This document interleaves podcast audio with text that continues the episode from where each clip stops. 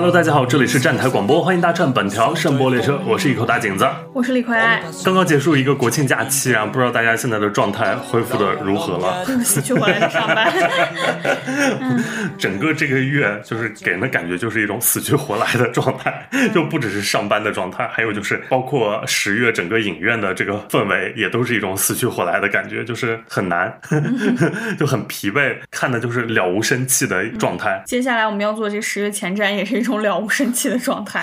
真的就是，你就觉得，哎，放眼望去没有一部能打的能打的，嗯也不是说完全不能看吧，就是其实有个别几部是我们还挺想看、挺期待的片子，但就觉得他们的市场表现力也不可能有多厉害了。对，感觉整个十月都会比较惨淡。嗯嗯，那我们就一步一步聊。首先，第一部是十月十三日上映的《速度与爱情》，然后这一部我们之前已经聊过了啊，因为它上个月本来定档过九月十五日，然后就呃又撤档了，不知道这次十月十三日能不能真的上映啊？应该可以吧？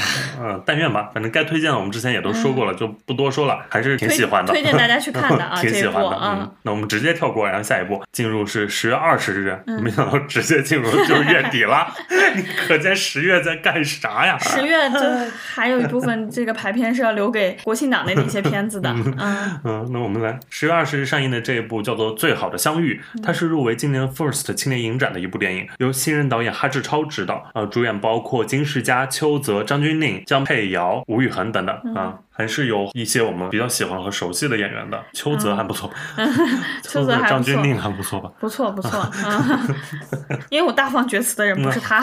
好，那我们先听听剧情，讲述了妇幼医院 B 超室医生曹卢一，就是金世佳饰演的这个主角，他误打误撞来到一家福利院，不得不和一群智力水平发展障碍人士朝夕相处。曹卢一从一开始的无所适从，逐渐被他们的纯真无邪、简单率直所感化，直至融入了以江佩瑶饰演的文静为代表的爱心义工的队伍中。他亲眼见证了邱泽饰演的这个刘英俊和张钧甯饰演的吴燕子之间的爱情，并与他们一起迎接一个奇迹生命的诞生。嗯，呃，这个片子剧情是这样的，大家如果看预告的话，能感觉到它其实争议应该还蛮大的。对，啊，嗯，当然邱泽的造型突破也很大。对啊对对，嗯邱泽那么帅的人，嗯，这次造型就是很不一样，跟以前比，嗯呃，再加上他牵扯到了一个巨大的伦理问题啊、这个电影。对。该不该生，就是你两个嗯。本身有一定缺陷的人，对，啊。里面张钧甯有一句话叫什么“生的话肚子痛，不生的话心痛”，嗯，就是好像在歌颂某种伟大伟大的母爱，但是这份母爱是应该被存在，应该就是拥有的嘛？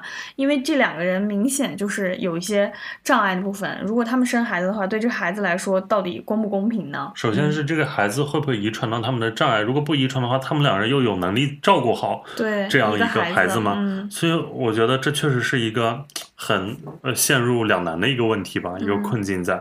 然后在这件事上更应该尊重谁的意愿啊？嗯其实很容易想到今年上半年那个温柔壳也是嘛，嗯就王子文他饰演那个和尹昉饰演的角色，两个人也都是有一些。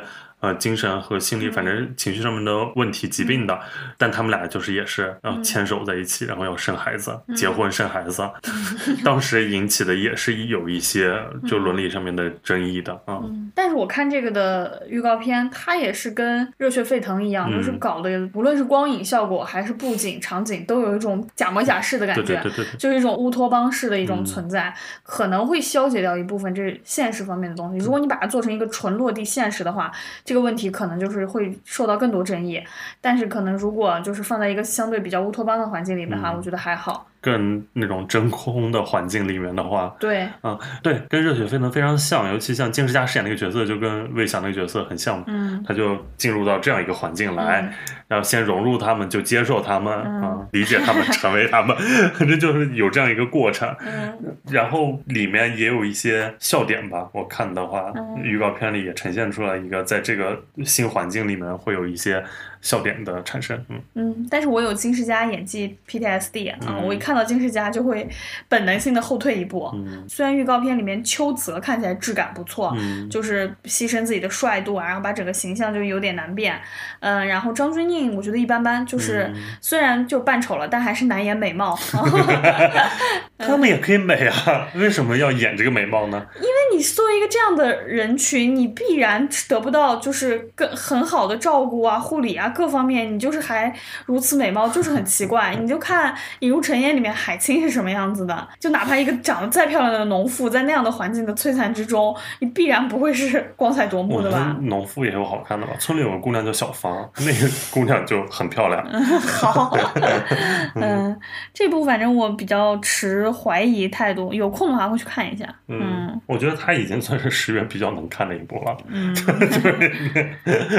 呃，我也是，因为他还入围了今年 First 嘛，嗯我会再看看他后面上映后的口碑吧，嗯然后再决定要不要看这一部的。嗯但至少呃像演员邱泽的话，张钧甯这些都是我觉得呃我是好还演员我还挺嗯愿意看的。嗯，嗯，口碑两极分化也挺严重的，就是嗯目前已有看过的来说，嗯确实，因为争议很大嘛，对这个这个议题现在拿出来，我都觉得很难评。嗯 OK，那就进入下一步吧。在我剪辑本期节目的时候，由魏淑君执导，朱一龙、曾美惠孜主演，改编自余华同名小说的《河边的错误》，定档十月二十一日。终于又有一部我们都想看的电影进入十月院线。我们也在本期节目的后半段详细介绍到了这部电影，大家听到后面就知道了。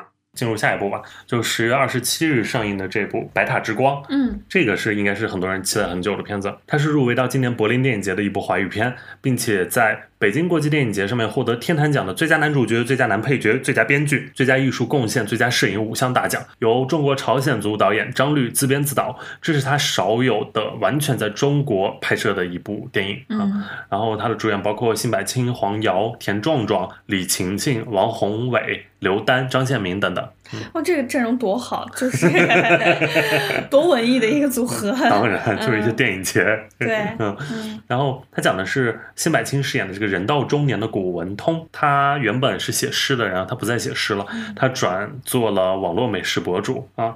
然后离婚后，他把呃女儿送到姐姐姐夫家，自己过上了京城胡同里的独居生活。他的父亲田壮壮饰演的这个古运来，在他五岁那年进了劳教所，被母亲扫地出门，从此音信全无。一天，古文通偶然从姐夫那里得知父亲一直在北戴河里独居，然后一年两次骑车来京，只为远远看孩子们一眼。尽管对父亲充满好奇与思念，古文通却缺乏勇气直面那个犯错的人。那与此同时，他的工作拍档就是黄瑶饰演的这个年轻摄影师欧阳文慧，他们就是认识之后总是相约在白塔寺附近一起探访京圈的餐厅酒馆。呃，随着双方了解加深，他们的关系变得浪漫隐秘，时而如父如女，又时而暧昧不清。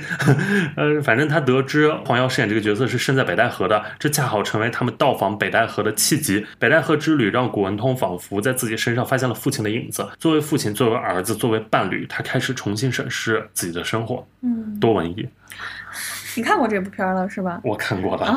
所以我先大概讲一下我就是看完预告片之后的一个感触。嗯你刚说他俩如父如女，确实差不多。辛柏青比黄瑶大了二十岁，嗯 就是也幸好就是辛柏青不油腻。我觉得他俩就中间有一段他俩抱在一块儿跳舞那个嗯场景，我觉得能看下去。我觉得也就是辛辛柏青，你但凡换一个，就稍微就是脸上没有那么多很鸡汤。故故事在的那种男的，就是感觉就差辈儿了啊。就因为是新百青，所以好像也没那么离谱。这部我看完预告片，我还挺喜欢的，无论是从阵容、故事，质感，对，但我本来就挺喜欢张律的，嗯就感感觉就挺文艺的，应该很对我胃口，但也有感觉就是注定是卖不动的。当然，漫长告白是吧？六百多万 对，里面还有倪妮呢，嗯，所以这个阵容比那还差。对，然后但是这部我肯定会去看，嗯，我也是，因为我也是很喜欢张律，然后去年节目里面我也表达过，就《漫长的告白》那也是我去年的呃国产十佳呢，嗯所以这一部的话，我是今年北影节上面看的，嗯呃，之前张律的电影我都挺喜欢的，因为就是。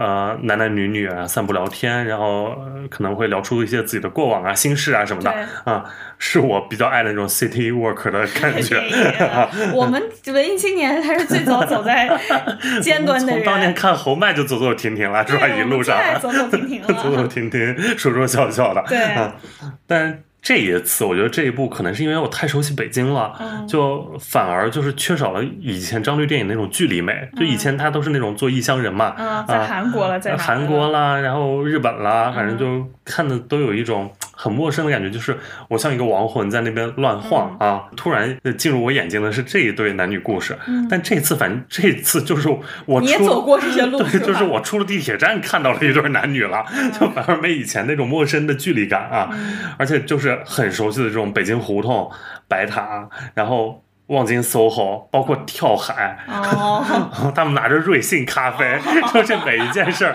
就是在我眼里就是都像你旁边一个人。啊，就是就是可能跟以前对他电影的那种感觉还不太一样啊，嗯，而且我觉得张宇电影有一种很特别的好的一点，就是他电影大多呈现的其实都是中中年男性的心理状态嘛，但他完全没有爹味儿啊，嗯，他就是一直那些男性都是求索者的姿态在出现的，一，直在就是很懵懂、嗯很无助，对，嗯，也不说教，也说不出啥可能一直。在找些什么，啊，在嗯寻找啊，我觉得这非常难得啊，嗯就是这种中年男性的面貌，在国产电影里面，不肯肯你的很难得，对，嗯很难得。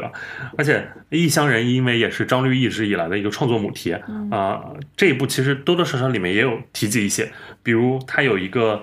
老同学是远在巴黎啊，哦里面会呈现他们，然后他们老同学会在一起聚会上面隔着视频，然后岳阳打电话一起唱《北京欢迎你》这首歌，哦啊那幕还其实还挺特别的，挺动人的。挺。特别的，因为那首歌也算一个我们所有中国人的集体记忆吧，嗯。这样一首《北京欢迎你》，你现在看《北京欢迎你》都会唏嘘，因为里面有些人就不在了。对，有些人是无法出现啊，的，对对对，所以你在看，每次在听那首歌、看那个 MV，都觉得还挺嗯。诧异的啊。当年大家是以那样一个状态，就集体迎接一个嗯。非常确定的、美好的、坚定的那个未来啊，嗯。就是很特别。嗯然后另外这个片子里，像黄瑶她饰演的这个女主角是一个北戴河孤儿，然后在岭南长大，就是她这一从这重身份的这种、哦呃跳跃感，其实也是因为中国确实也很大，嗯你找这种异乡人的创作其实也很容易在她身上完成。还有就是像田壮壮饰演那个角色，他那个角色。没有点名儿，就我隐隐觉得，因为辛柏青那个角色已经中年蛮大的了，嗯在他小时候，父亲因为什么公交车上被一个女性就是说他性骚扰了，哦，啊，摸了还是怎样了，反正就是导致他被就进了劳劳教所，然后被母亲扫地出门，然后全家人跟他断绝关系。我我感觉那个时间如果往前推的话，推四五十年，嗯，很像就是有一些特殊时期啊。严打的时候应该是，嗯，对，反正就让这个田壮壮这个角色就是彻底的被逐出了北京的家门啊，哦呃然后就再也没有回来过，嗯而且他一直在北戴河的沙滩上面放风筝。这就是这就是文艺电影里面才会出现的设定和画面。放风筝，田壮壮，风筝，大家懂的都懂。所以我就觉得这个片子里的表达还是很值得玩味的啊。毕竟张律他是一个还是非常厉害的导演，一个算是一个艺术电影大师吧啊，他也是能在殿堂里面走一走的。嗯，你说田壮壮收到这个对自己的角色安排是 放风筝的时候，心里会想什么他是为了落下一滴泪呢。有人懂我。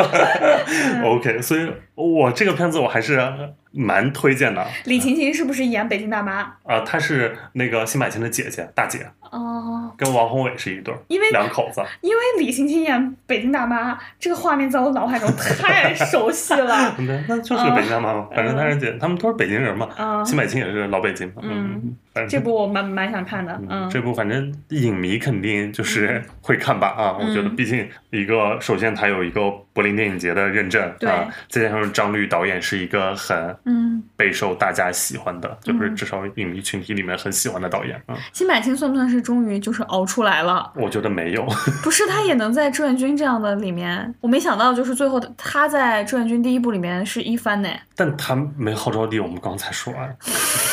如果换成别人，肯定会好很多。这是我们上一期刚说过这件事。不是我的意思，就是他原来以往都演一些，就走不到太主流因为他是。戏剧舞台上的人。对，嗯，我还蛮喜欢他的。行嗯，那就必看好不啦？必看必看，这部必看。刚说了无神奇这个月，但反正必看有吧？看嗯下一部，那我们就进入下一部啊。十月二十七日上映的二手杰作，嗯啊，这个片子是王子昭导演执导的，然后宁浩和于和伟监制的，啊，主演包括于和伟、郭麒麟、倪虹洁、徐恩怡、张子贤、冯雷等等。它是一个荒诞讽刺喜剧吧，嗯，是一个关于儿子死了、爸爸红了的荒诞故事。就是郭麒麟饰演的这个儿子坠楼自杀，父亲替儿子写了一封才华横溢的代笔遗书，竟一夜成名。就是这个遗书很火。就是于和伟他饰演的是这位父亲，他是一个高中语文老师，人到中年哪儿哪儿都不行。其实儿子马默，郭麒麟饰演这个角色也不咋地，就是学习也不行，然后又叛逆。当这个坠楼自杀事情发生之后，呃也没有死成，就是在医院里。呃，父亲为了面子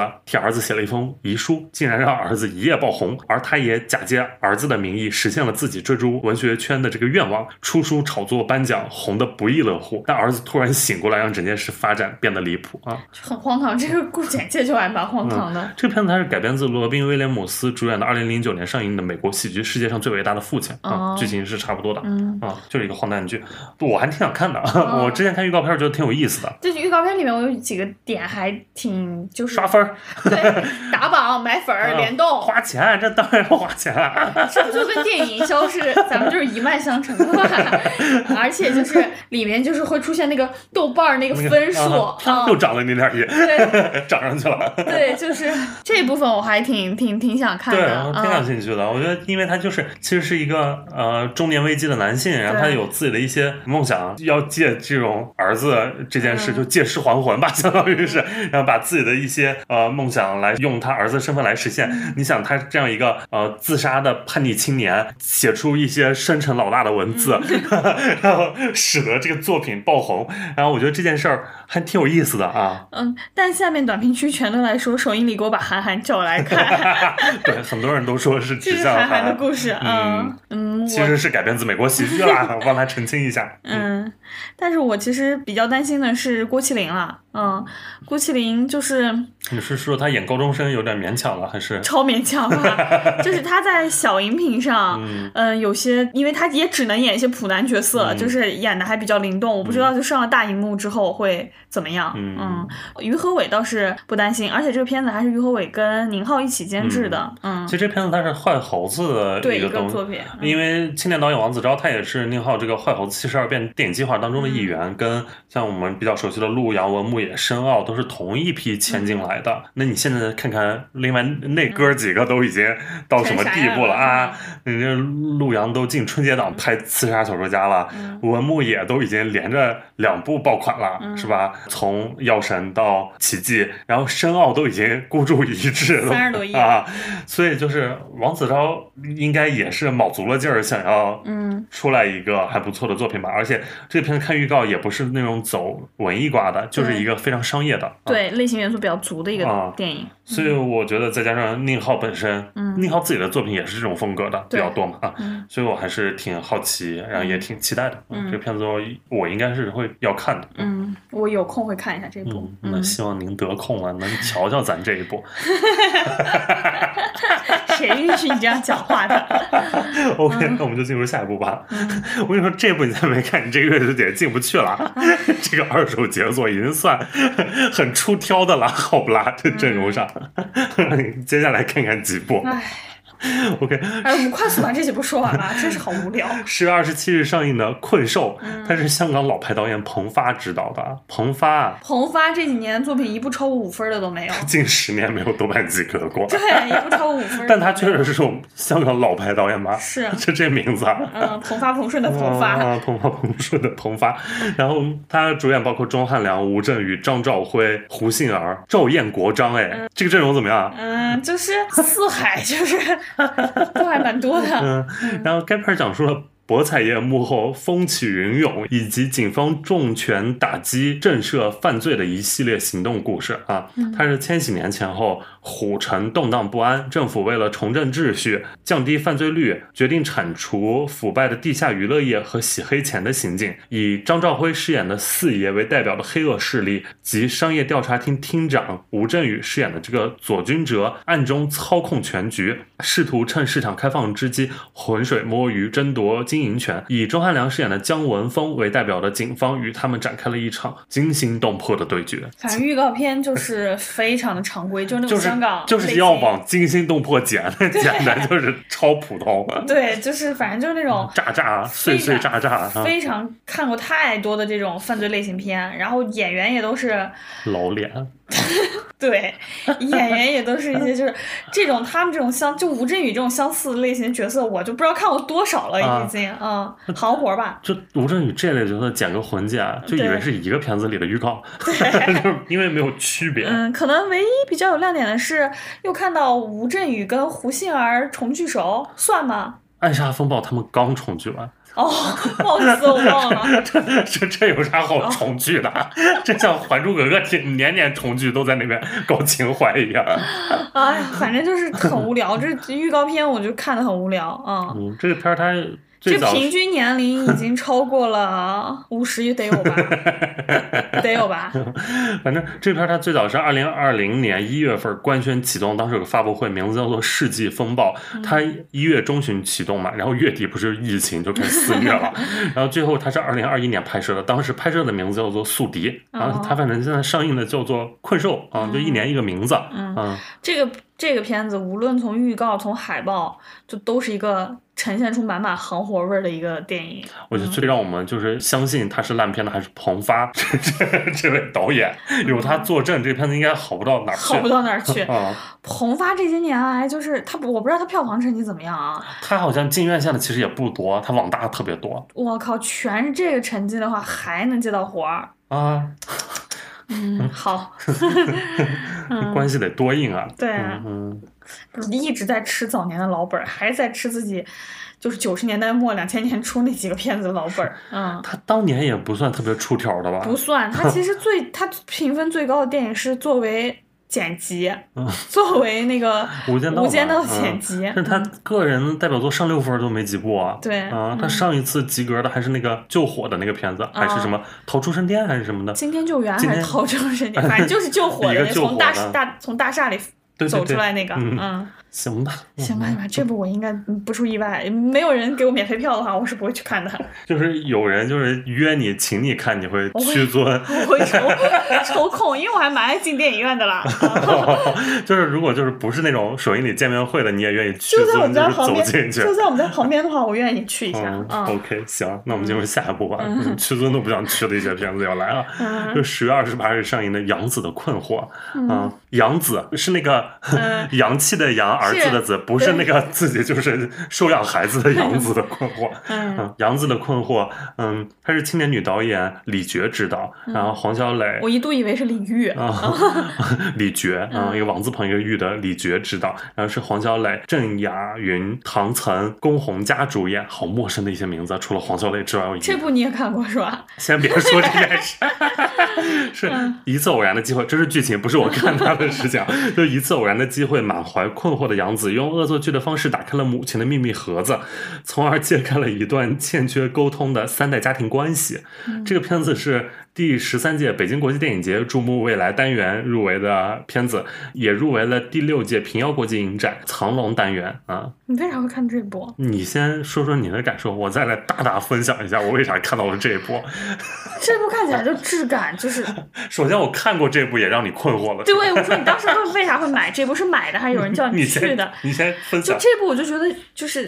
只唯有海报的质感嗯还可以，但是能看到其他海报的影子啊。然后谁会去看黄小磊演的电影？你还记得多年前我们俩去看过一个黄小磊跟 王王迅迅演的电影吗？我看的整个人就是一头雾水。然后这也没有个正经的预告片，嗯，我就是不知道，所以我就想听景子老师分享一下你的观影后的感受。那你说景子老师为什么在机缘巧合之下会看到这个呢？真的是一次偶然的机会。这是我北影节看的啊。嗯，北影节那天抢票的时候，我好像就是 脑袋 脑袋被撞了，嗯 那种感觉。就是这个片儿它在三里屯美嘉嗯影院，然后因为我抢了它前后的有一场别的片子，那场很好嘛，就是本身我也要抢的。然后我看到他后面有一部这个片子《杨子困惑》，我说哎哎，那刚好听着很像一个大文艺片儿是吧？我以为是一个那种日本的、哦，对对对，日系的，就是那种都市里面可能一个女小野性。洋子、大野洋子的样子。反正就是一位女性，一个日本女性，可能面对生活中的一些困惑 困惑，嗯，听着是不是？如果是这一套理解，还挺想看的吧？因为反正我想，我前一场已经在那儿了，就三里屯美嘉，我觉得后面再接着一场，就我还蛮喜欢这种连着看嘛，去都去了，好不容易去趟三里屯，那连看两场也不亏，嗯刚好有票，然后我就说，哎，那把这场也抢了吧。嗯，抢完后面发现这啥呀，出都出不去。我跟你说，这 这只张票看，真是自己硬着头皮去看完的。嗯那场都没坐满，然后好像还有精彩映后，是不是啊？没有精彩映后。哦，那你不是那一场？我不是那场，就是就是结束就结束了，嗯更惨。我这花了八十块映后还没看到，花了七十还是八十来着，反正就是一个学生作业水平的东西，然后质感非常像一些地方台的栏目剧。我真的是被这个片名骗到了，《杨子的困惑》多日系，就是感觉就是那些。何赖直美拍的，有 没有那味儿？有 有有。何 赖直美真的啊，我就是坐进去，我自己都非常困惑，为什么要看这个东西？但是它有一些很巧妙的点，它最后有一场大戏是三代女性共同托起了一个生日蛋糕，就是什么外婆、妈妈和她自己一个小女孩，小女孩是小学生，小小学生都演巨差，我感觉他把全国演表演能力最差的小孩抓到一起来演的。不好奇吗？我这一句推荐语，这部有人送票，我也不会去看。你也不去见明星？见谁？黄小磊啊！我上次真的被黄小磊和王迅那个那个电视电影伤的，就是伤透了。但黄小磊这两年还不错吧？有又有代表作品，有人潮汹涌，不是那个乔春燕儿。哦哦哦哦，电视剧作品对人世间不是也都很出圈吗？嗯。嗯，还上了浪姐，那你就去二刷吧。倒也不至于爱成这样，好吧？行，那我们就进入下一个吧。下一部我也不懂。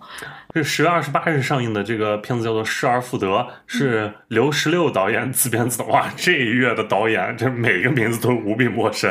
然后，呃，主演是张亮、辛芷蕾。嗯，我就问一个问题啊，有人真的要看张亮和辛芷蕾演的电影吗？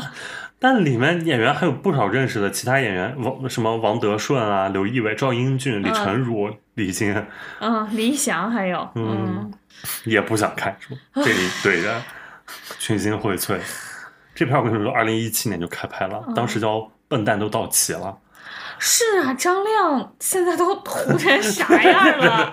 都多少多长时间没见了？对，一七年就合力了吧？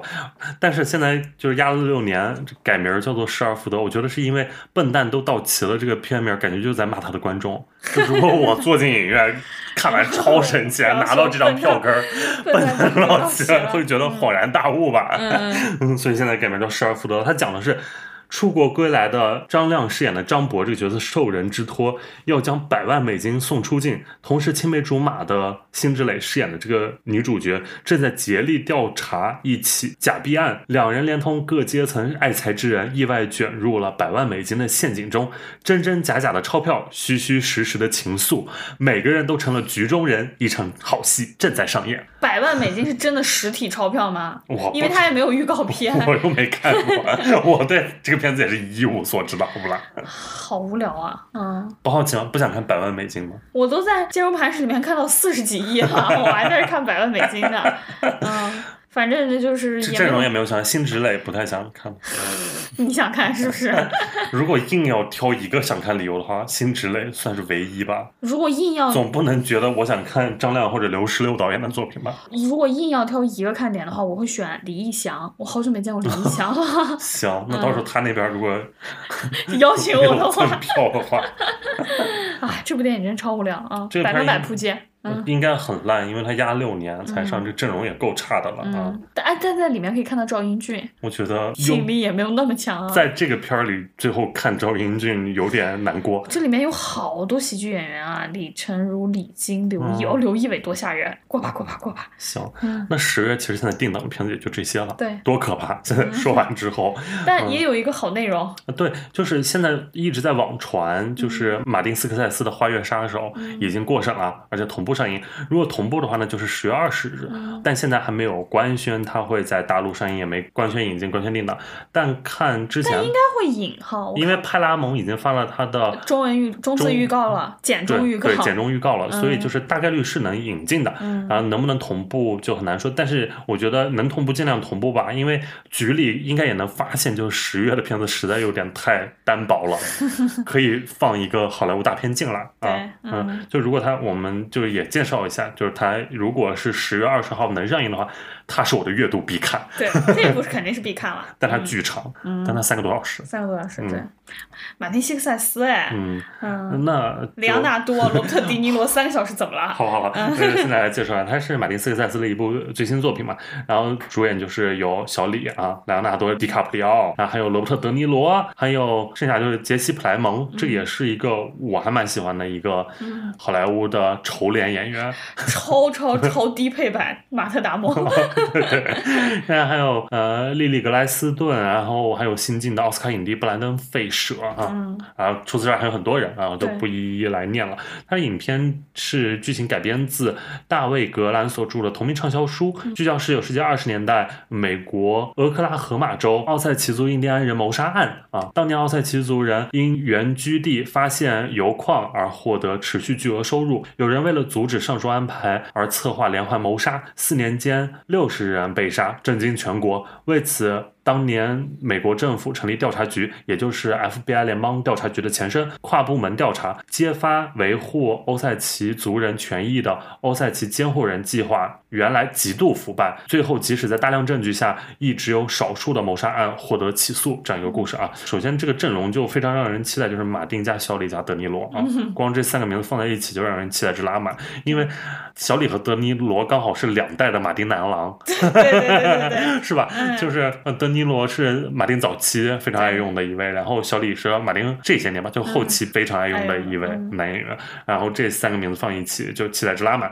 而且这是马丁斯科塞斯的第二十六部剧情长片，但也是他第一次执导西部片、嗯啊，也算是一个，因为马丁以前可能黑帮片比较多嘛，对嗯然后西部片比较少见，然后让人很难得。它片长是三小时二十六分钟，是一个就憋尿巨制，马丁都这个年纪了，但马你点开他的那个页面，马丁的项目超级多，超多。无论是做制片、监制、导演，哇，简直就几页都翻不完。是嗯，就是创作力也很旺盛，对呃，但它的节奏没有像国师那么快啊。确实，你像爱尔兰人到这部也又隔了好多年。对，上一次看他的这个作为导演的作品还是爱尔兰人呢。嗯嗯啊，其实马丁的片子国内没怎么引进过啊、哦不管是爱尔兰人还是华尔街之狼，还是再往前，反正都都是一些网盘见的电影。对。上一部在大陆上映的是二零一二年的《雨果》啊，哦，那个都已经超过十年了啊十年了，。嗯包括像小李上一部他主演的新片在国内上映的，就不包含重映的话，是嗯二零一六年的《荒野猎人》，也是都七年了啊，嗯都是咱非常久违的老朋友了啊。虽然不知道普通观众怎么样，普通观众肯定都是熟悉小李吧，对而影迷肯定都熟悉马丁吧，反正、嗯但没想到都是很难在我们大荧幕上看到的人，其实啊。嗯啊、而且这个片子就之前他在戛纳电影节上面有过一次首映嘛，啊、首映之后是收获了九分钟的鼓掌啊、新鲜度当时是百分之九十五，啊，被海外媒体评为什么史诗般的西部犯罪片，然后马丁迄今为止最黑暗的主题内容，莱昂纳多职业生涯最好的表演，但是但是就是这个戛纳映后鼓掌和外媒吹捧这些东西啊，大家也就听听就算了。当然当然哎呀他们太鼓掌了。然后像导演艾德加赖特啊，他当时也是在戛纳看完，然后称之为什么马丁斯科塞斯本世纪最好的作品，嗯，也说是莱昂纳多什么职业生涯最好的表演。嗯，反正就是都已经冠以这些 title 了，就大家的期待值就是又是高上加高吧啊。嗯，但是看完预告片，质感确实非常好，无论是悬疑感还是那种就本身就是 cinema 的那种质感都非常的好。所以嗯，马丁瞧不起漫威是合理的吧？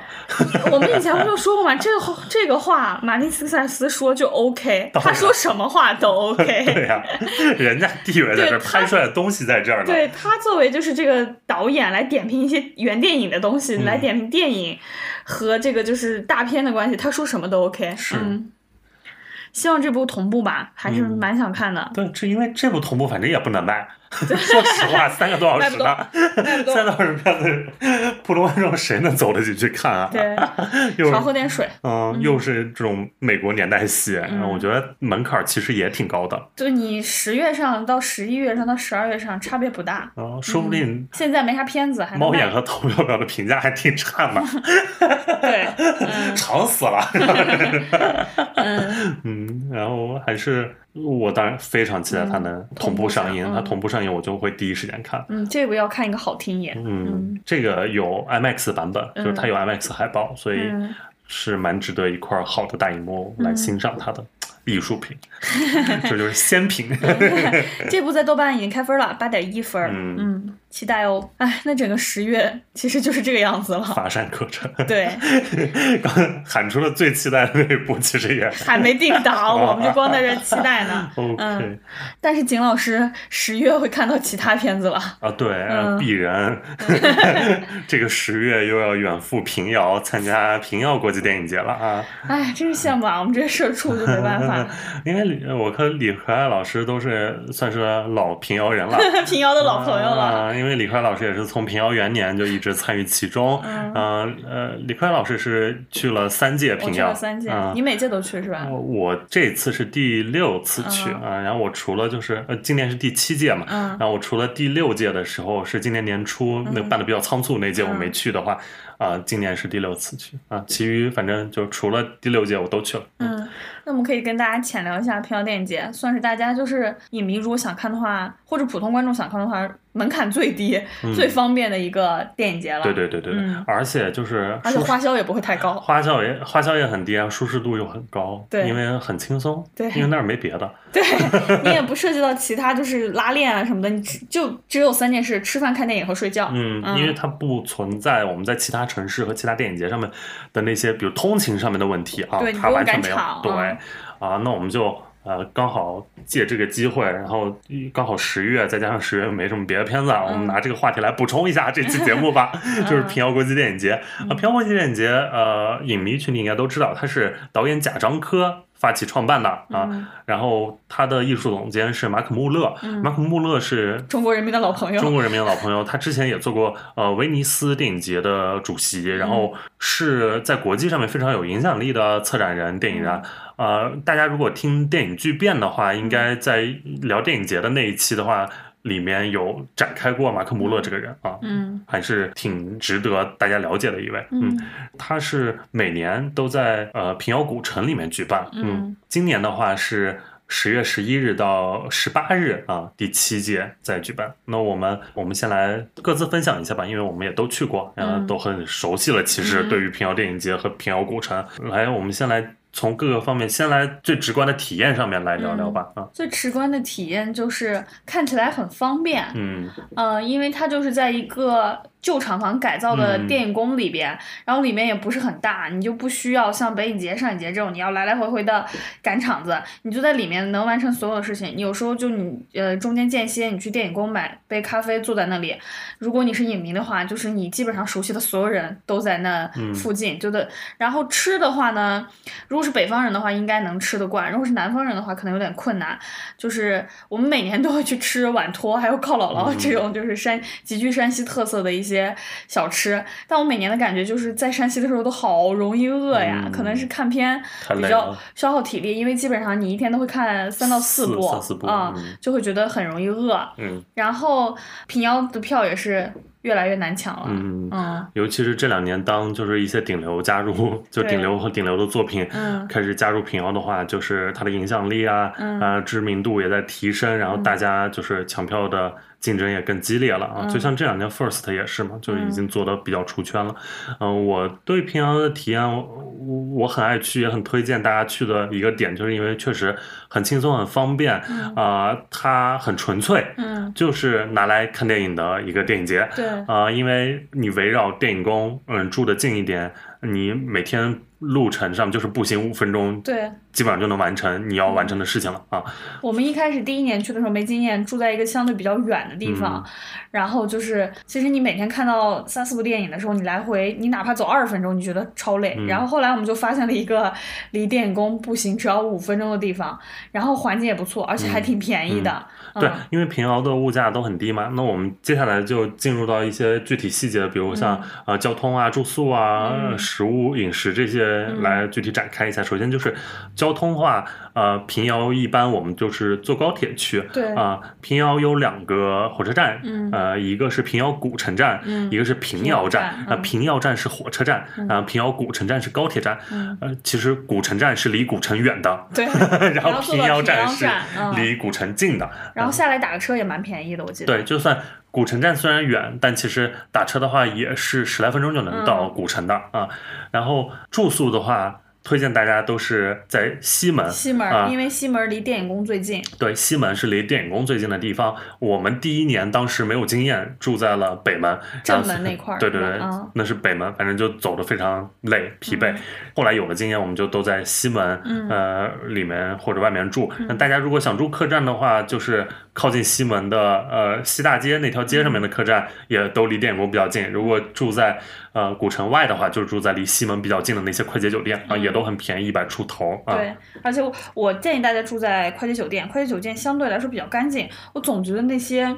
古城里面的看起来没有那么干净啊啊，还有就是古城里面的隔音比较差，那些客栈啊。而且晚上有时候你深夜看完片出来，隐隐绰绰的，还怪吓人的。嗯，对，有的客栈甚至早早还会锁上门。如果我看一场十一点半结束的，可能或者是参加酒会的话，对，结束就比较晚的话，可能进去也比较麻烦。嗯，然后呃，住宿之外，就还有就是呃，食物吧，就是刚才。呃，李逵老师已经有简单分享一些，就是一些北方食物、面食啊什么的。然后我们常吃的，就那边的特色其实是靠姥姥。对，一种面 食，一卷一卷的那种。还有碗托。碗托，对，这种淀粉类食物。对，都是一些。嗯，很特别的食物，但其实尝过一次之后也就索然无味了。然后还有比较特色的，大家会买的平遥牛肉，算是一个特产类的内容。但就是我第一年去的时候买牛肉买醋，然后后来再再也没再也没买过。对，还有醋，因为山西的醋比较出名嘛，啊，这都是一些特色的东西。其实大家很常买的是西门有一个炸鸡，是吗？那是大家就是非常推崇的一家炸鸡店，又便宜，一大袋儿，拿一包就往电影宫走路上开始吃，吃到了也就差不多了。然后除此之外，就是其实电影宫里面也有一些吃的喝的，有咖啡，然后有简餐，比如意面啊、三明治啊这种啊。其实，在电影宫内，你不出电影宫的话，也能完成所有需要的事情。但是有越来越贵的趋势。我们第一年去电影宫的时候，一杯咖啡只要十五块。嗯。第二年还是第三年就涨，就涨到三十五了。嗯。那毕竟。物价都在涨嘛，人家人气越来越高啊，是不是就有这个资本来赚了啊？那就是小攻略上面的事情，我们就说这么多啊。那我们接下来分享一下我们跟平遥的一些难忘经历吧，因为去过几年啊。如果你是喜欢贾樟柯的人的话，你就是 是贾樟柯影迷的话，你应该蛮高兴，因为在呃电影宫内。常常遇到贾贾科长，贾科长就是一边主持，然后一边协调，还有时候就会窜在整个园区里边，两条腿的贾樟柯到处都是。对，如果你是贾樟柯影迷的话，还可以见到贾科长。然后赵涛也蛮常见的。呃，赵涛也蛮常见。我跟赵涛坐在一起看过那个 气球，嗯，就是那个万马才旦的之前的啊，就是万马才旦导演之前的那部。呃，当时我是坐在，我当时是先落座，然后后面呃一个女女的，然后带了一个助理，应该是助理吧，然后坐在旁边，然后我猛然一回头，我说，哎，这不是涛吗？然后我就给他点了个头，我说，我说，我说，哎，涛姐你好，然后他也冲我点了个头，然后我们俩就再也没有讲过话，然后我们俩就总不能就做姐妹吧？然后我们俩就一起看了 看了气球，跟涛姐的关系素质非常好啊，当然，其实电影宫内看电影的影迷素质都还不错，然后完事儿以后当。时就是贾科长就在前面做映前，然后万马才旦导演在前面呃做做一些映后的访谈问题。然后当时呢，我那场就有人问蠢问题，就非常蠢的问题，类似于什么什么说说那个呃男主角是渣男什么之类的，就这种跟电影没什么关系的问题。然后我当时就在那边嗤之以鼻，然后我听见涛姐在旁边说。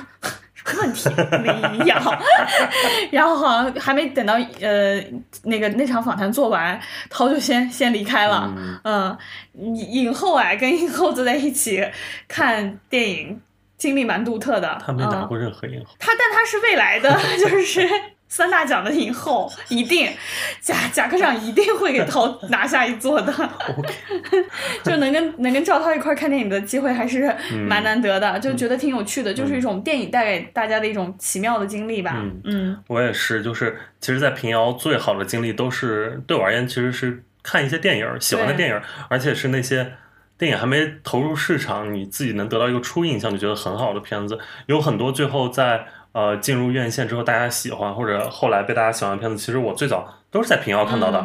比如像我当年看过春天，然后热带雨、气球、永安镇故事集，包括宇宙探索编辑部。虽然我没在那儿看，但是那也是最早在平遥爆起来的片子啊。我觉得每一场就是，当然平遥烂片非常多，对，有那种就是所有人看了会沉默的电影，踩雷率也很高。但是你如果开盲盒开出这种惊喜来。的话就非常快乐，尤其像最早，比如过春天那个片子，当时看完像孙杨，当年的孙杨、黄瑶，你出现在眼前，呃，在那个小城之春影厅里面走出来，就是那种你刚看完一个电影，然后它的主创立刻就都出来了，嗯。而且还是相对青涩的主创吧，嗯，那种感觉是你现在等他们后来都啊红了以后，成王成后之后，你现在回想都还觉得蛮好品的啊嗯，蛮好回忆的，嗯。而且其实平遥电影节的选片真的挺不错的，贾科长做了很多努力。平遥就是有些就是那种，因为贾科长很在乎首映率，嗯。而且平遥不也是什么戛纳的一个嗯。小后方嘛，嗯。就是经常能在那边提完名，虽然不是什么大就是大主竞赛单元，但是也就是提完能在平遥首放。你作为国内影迷的话，本来现在限制就这么多，就能受到的这个渠道就很窄，你能在平遥看到，真的挺让人快乐的。嗯嗯而且它这个时间节点刚好在釜山之后嘛，就是它欧洲三大前面都已经进行完了，对所以这一年的电影它其实都可以在这个时间来做个总结。对，当然它，因为它本身的定位。面对的并不是那种西方主流电影，它可能大部分其实第三世界国家的一些片子，所以我们常年在那边会看到一些像东南亚的电影啊，或者是非洲或者金砖五国、嗯。那些片子特别多，嗯。但很多也都是从欧洲三大出来的啊、也可未必是主竞赛，也有刺激单元的，但确实都是国内首映或者亚洲首映的，这个几率还蛮高的啊。我人生唯一看过一部塞尔维亚电影，嗯。就是在平遥看到的。对对对，他那年是做塞尔维亚的专题回顾展嘛，对，然后呃，其实还有就是在平遥的很好的难忘的经历，就是能跟你喜欢的一些影人一个近距离。对，呃，像我记得第二届的时候，我在那边，当时请的大师嗯。是李沧东和杜琪峰这两位，然后配合他们放映的电影是《燃烧》还有《柔道龙虎榜》，就是在大荧幕上看《燃烧》这个经历多难得，嗯。多珍贵，而且他们就是看完片子。他们不像我们在北京看那些首映礼哈，嗯，就是有专门的那种通道。对，映后结束之后，他们就从自己的密道走了。嗯，而在平遥，他们就是他自己他移动的话，就必须走外面那条路。就是在平遥整个那个电影宫里面，从嗯影厅走出来，然后就是在那条路上面直立行走，就还很特别。你要呃那个距离是非常零距离的。嗯像啊、平遥的眼光也非常独到，像现在在国际上面声名鹊起的赵婷，嗯，最早他在中国的初亮相其实就是在平遥，赵婷是平遥系导演。初亮相就是在平遥《骑士》那个片子是拿了奖的，嗯然后后来才有《无依之地》在威尼斯和奥斯卡的那种大获成功啊。当然他现在后来好像也敏感了，嗯，这些咱就不表了啊。所以就是。还是很珍贵的这些经历吧，对我而言。除此之外，还有像露天放映，对，这个也是现在国内电影节就是比较少有的一个古城露天放映吧，因为也有一些海边露天放映。嗯这两年像在海南电影节和阿那亚的那个海浪电影周，但是这种古城看电影的氛围，也就是露天放映很少见。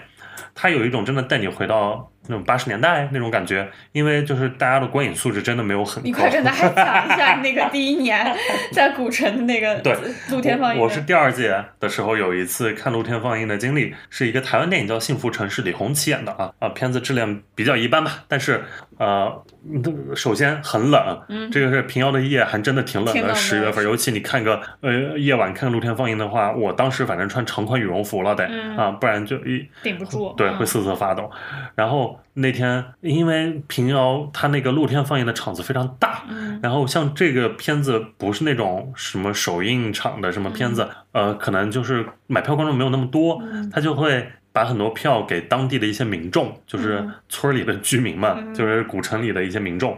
然后我就看到那一场，就是各种啊、呃带着老婆孩子的，嗯。然后各种各样全家，然后有老有小，呃，带着各种饮料了，甚至酒了、瓜子儿了，嗯。就都坐那儿就看，真的就是七八十年代村儿里面大家一起看片儿、放电影放电影那个感觉、啊。因为我没有这方面的经历嘛，嗯。呃，常年又是在 电影院里面嗯对电影秩序啊、什么这种氛围啊、专注度啊要求很高的人，那天就觉得啊，这也太吵闹了，痛苦无比。嗯，对，痛苦无比。大家就是有说有笑的，然后看着电影聊着，很可怕。对我而言啊，我就如坐针毡了。结果开场五分钟就有一场大尺度床戏，妈呀，之精彩！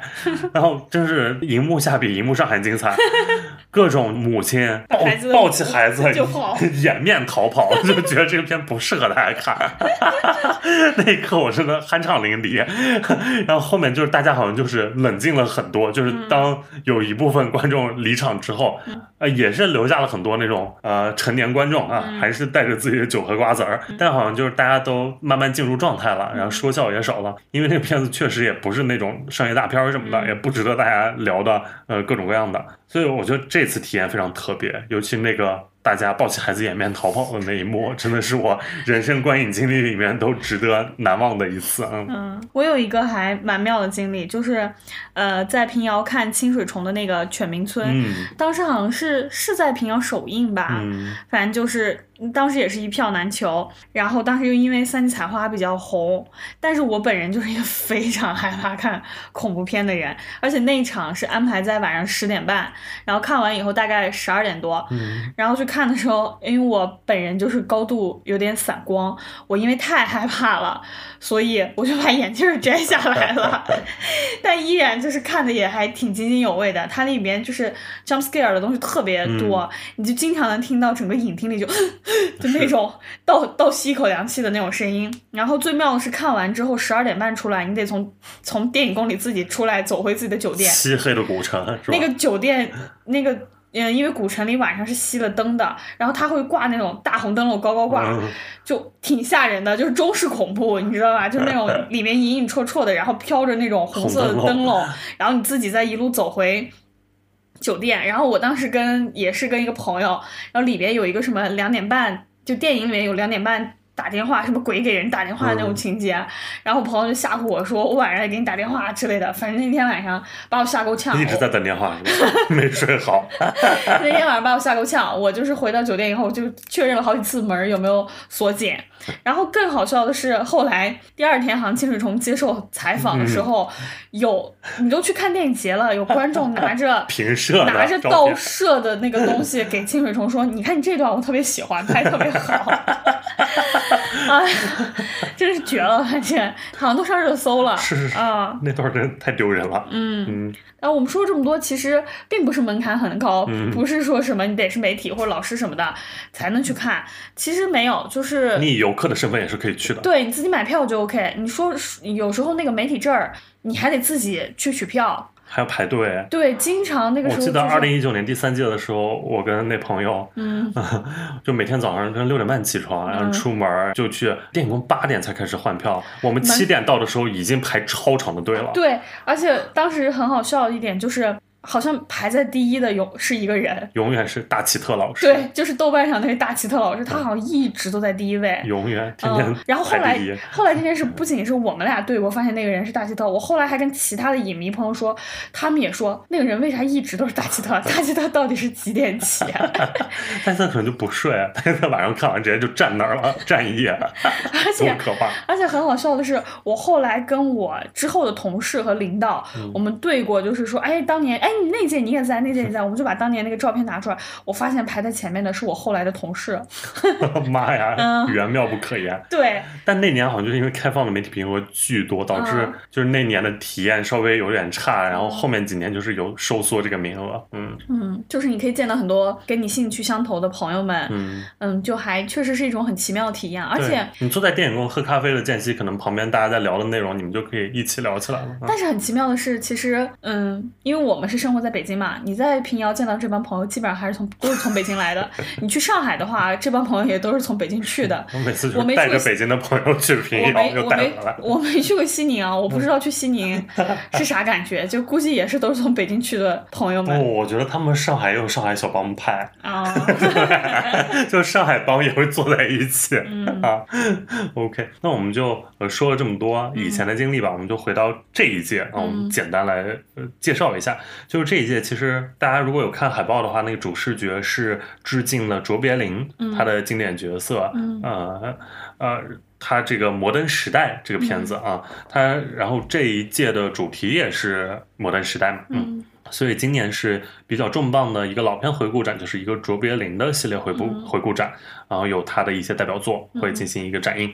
然后，呃，大师的话，今年是两位，一个是黄建新导演啊。嗯会放他的错位啊，嗯这个片现在已经是售罄了啊，一票难求。哦，对，平遥抢票这个也很难抢啊，已经前两天上热搜了啊因。为平遥那个购票系统做的太烂了。对对，是赵涛本人做的，我一直这样吐槽，他一直说这感觉是赵涛本人做的，感觉就不会弄。就是自己学了一个月的那种网页设计，开始就用它吧，真的服务器真的太差。然后今年另外一个大师的讲座是陈丹青啊嗯，我觉得其实比往年稍微弱一丢丢？反正往年可能像李沧东、杜琪峰那一届那多精彩，包括前两年张艺谋那一届啊，什么呃徐克呀、嗯那都算是很，我觉得很有量级的嗯嗯的导演。然后我们再来就说说今年。的片子吧，啊、我们就只挑呃四五部来聊一下，嗯也是我在一些影迷群里看到球票比较多的，就是比较热门的片子。首先，第一热门的肯定是《河边的错误》啊，对，因为这个片子首先它的主演是朱一龙，嗯啊，这个拿来当首先是因为因因为这件事，我觉得是他这次平遥购票服务器再次崩盘的一个主要原因。可能有一些粉丝 对对对，嗯据说有什么十二万人同时开抢，往年哪有这个盛景啊 啊！呃，当然这个片子也是我今年平遥最期待的嗯之一吧。它是魏书君导演的最新一部作品啊，改编自余华同名先锋代表作，是朱一龙饰演的这个刑警队长马哲寻找凶案真相，但故事没有答案，因为命运看法比我们更准确啊。然后它是主要是入围了戛纳电影节一种关注的官方单元，虽然没有拿奖，但是入围已经很难得了。而且魏书君我们前面也介绍过戛纳底细嘛，他其实在平遥他的每一部也都来了平遥，对他的每一部我都是在平遥看的，嗯从《野马分鬃》到《永安镇故事集》，再到这部《河边的错误》，我应该也会在今年平遥看到。那你要早点去换票哦，嗯，所以我跟魏书君的关系就是很近是吧？平遥是参与什么，我和魏书君是 play 中的一环，现在是用这套说法啊，反正就是这个关系吧。主演除了朱一龙，还有曾美惠孜，像康春雷，然后黄米一、周游等等啊。嗯我是挺好奇的，因为这是魏书君难得的一次拍这种犯罪片儿，嗯。因为魏书君之前我们都觉得他在拍一些拍电影的事儿，对，《野马分鬃》是这样的，然后《永安镇故事集》也是这样的，但《河边的错误》完全不是这样的，嗯，所以我就很好奇他会拍成什么样子。嗯。这部蛮好笑的，是因为之前就是《永安镇故事集》的制片人哦发疯，对，然后跟豆瓣一个 QL 对骂，然后有有这个豆瓣 QL 的支持者说，如果他再不向他道歉的话，我就要把河边错误的资源发出来。是是是，就就是这种大家一起在发疯的感觉，这件事还蛮好笑的。嗯我看了一下这部的预告片，我觉得预告片质感挺好的，嗯就那种做旧的胶片质感，然后前半部分还有一点黑色电影的那种感觉。嗯朱一龙感觉对这个角色诠释的也挺不错的，就是起码氛围感上，然后形象上，我觉得都是扣得很紧。是，嗯，我觉得朱一龙现在真的每一步走都走得很好，人家就是商业类型片大爆款也都演了，然后这种偏文艺的也演过，现在就彻底开始演这种文艺片导演的电影，也是就是能够增强大家对这个片片子类型的关注。嗯，我真的觉得他跟胡歌撞戏路了，你觉得这个角色是不是胡歌来演差不多？刁亦男那个片子里面，对，就像、啊就像南方车站一样。实造型是差不多的，但是现在看起来，我觉得朱一龙的演技已经比胡歌好一些。嗯，所以我就说他俩有点撞了，而且就是朱一龙完全抢抢在胡歌前面了。嗯，我觉得市场是可以容得下两个胡歌的，好，好，像当年有白百合，也有王珞丹啊，没有啊，王珞丹就没了，对呀、王珞丹都没到哪儿去了。不重要，怎么就扯到那儿去了？嗯我是看这个预告片儿，其实也能多多少少看到魏书君一直爱拍的那种东西，就是。电影这件事，我记得嗯。预告片里也是有朱一龙坐在影院里面看一个，还有什么放映机的一些画面啊，嗯。就觉得还是有一些迷影的色彩在的啊。嗯。呃，这一部也是今年平遥的开幕片啊，嗯。是我必看的一部，很期待的一部，然后也期待它年内能在国内赶快上映啊，嗯希望吧，再不上映可能真的会被放出来了。OK，那我们下一部也比较热门的是《小白船》嗯。啊，《小白船》这个片子，因为它也是今年戛纳电影节入围的啊，它是耿子涵导演的作品，呃，入围了戛纳的导演双周单元，呃，耿子涵提名了金摄影机奖和酷儿金棕榈嗯。啊，然后酷儿棕榈那说明它是一个 LGBT 的片子嗯啊，我觉得 LGBT 的片华语片这就很难见吧，嗯，嗯。能在平遥看到它的主演是周美君和黄子琪两位，嗯。呃，周美君是嘉年华里面那个小女孩，嗯然后黄子琪是《消失的她》里面的那个女三号，嗯就是那个李木子她的扮演者啊。嗯呃，她讲的是刘贤，就女主角周美君饰演的这个角色的十五岁的夏天，然后她的母亲远赴非洲，把她丢给了已离婚多年的父亲。小女孩她感觉自己成为了一个弃儿，直到身边朝鲜族姑娘金明美的出现。就是黄子琪饰演的这个角色，他像一束光，照亮了刘贤孤寂的生活。明美他肆意张扬的青春活力吸引着刘贤，刘贤的生活也随之产生了全新的色彩。在躁动不安的夏日，青春的懵懂与冲动，然后为刘贤的一生留下了刻骨铭心的特殊印记。特殊印记。我觉得这是华语片里，就是国内都不止华语片，它是国产片、内地电影里面很少见的啊。嗯，我还挺好奇的，而且它配角也有什么梁静、梁龙这些啊。对我这部也是没有预告片放出，但是我就看了看剧照，我觉得质感还蛮好，就那种宝丽来的那种嗯感觉，然后光影很明媚，然后两个小姑娘看起来都还蛮灵动的，嗯然后就又感觉又有一些酷儿题材在，就确实还挺期待这部的。但是这部，呃，我不知道女童上上映有有有限制吗？会不会比男童稍微好一点？可能也处理的非常之隐晦吧。就变成闺蜜情是吧？对，你就把她当闺蜜情也无所谓。就像《消失的她》里面那个陈麦是不是个铁 T 爱嗯李木子啊？是不是？嗯 你摆那儿你想怎么解读怎么解读。但是至少欧洲给我们的判断就是她是酷儿。然后那个周美君在剧照里面的样子长得真的好像春夏呀。哦，嗯。我觉得她成长蛮大的，就是嗯。印象中嘉年华也是好多年前了嘛。她是小小孩儿，小小孩然后当时其实我就觉得她演挺好的，因为那么小的一个小姑娘，嗯。但是那部电影大家更多把视点是放在文琪身身上了嘛，但她其实也演的很好，然后这几年没见了，然后又有这样一个作品，我觉得嗯。是挺让人好奇的，而且就是这个女孩初长成了啊，嗯。我这部也是很多人想看的，应该是，嗯。而且是入围，毕竟入围戛纳了，嗯那我们再说一个，呃，我们说这几部都是华语片，然后也都是今年藏龙单元比较受欢迎的。呃，平遥它主主要的竞赛单元就分卧虎和藏龙，卧虎就是外语片，然后藏龙是国产片啊。嗯那下一部我们就来说《逍遥游》这一部吧。嗯啊，其实今年大家。呃，有说今年平遥也是平遥游，嗯因为有三部就是有“游”字的，就是《逍遥游》《人海同游》和《一日游》这三部，嗯 所以太多了，大家就说今年是平遥游。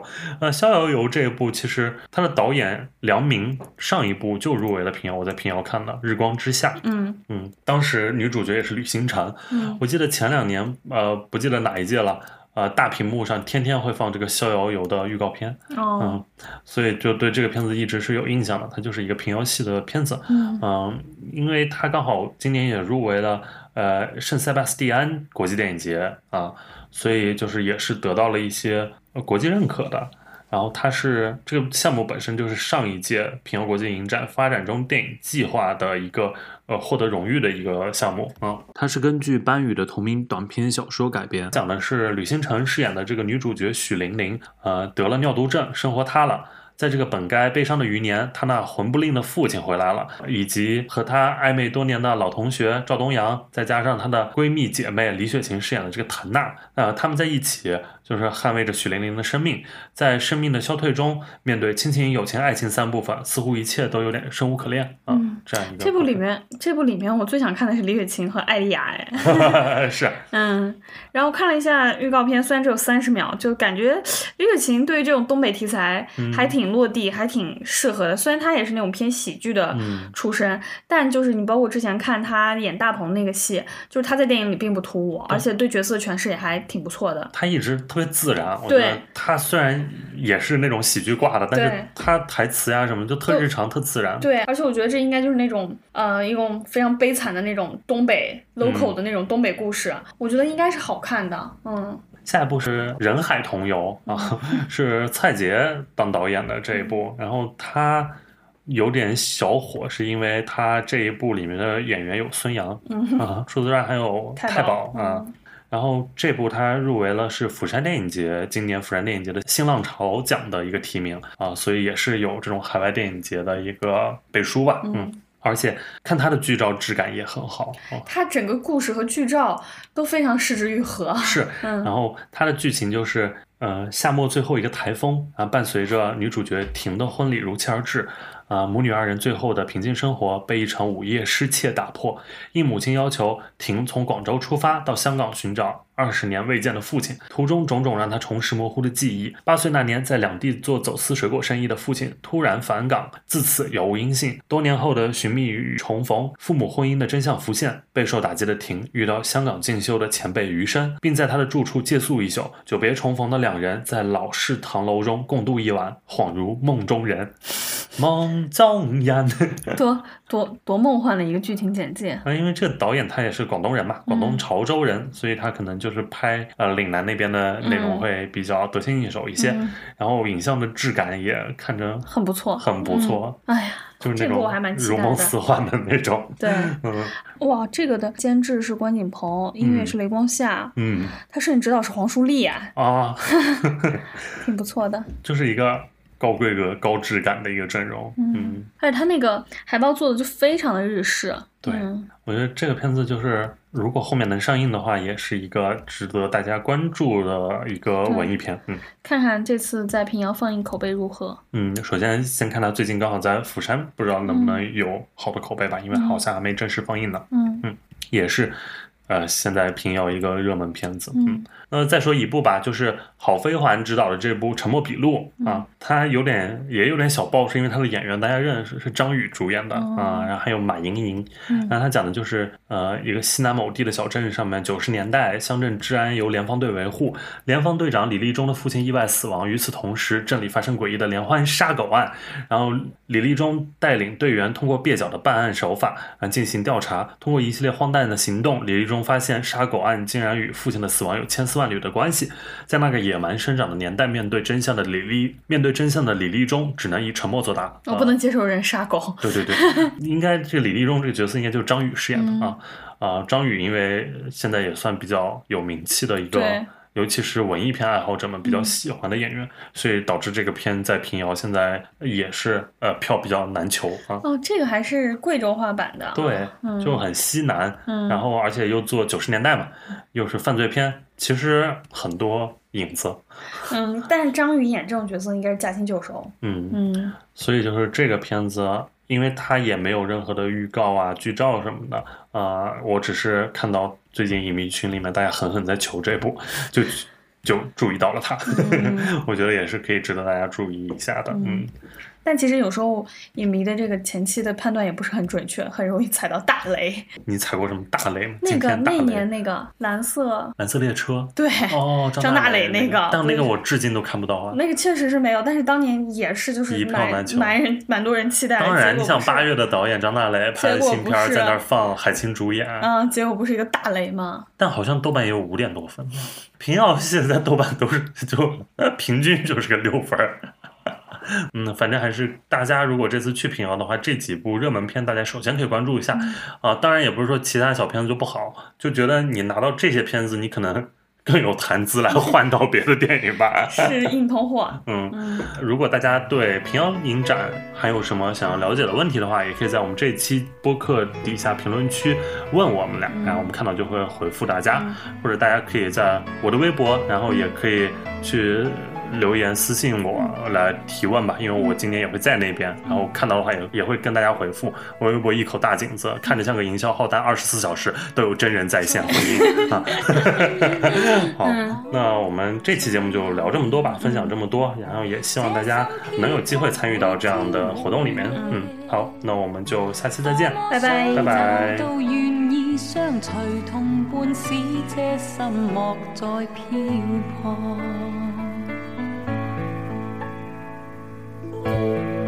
愿那一天你來臨時，輕輕給我你的接受。給我知道眼眸裏的人承諾的一切永沒改變。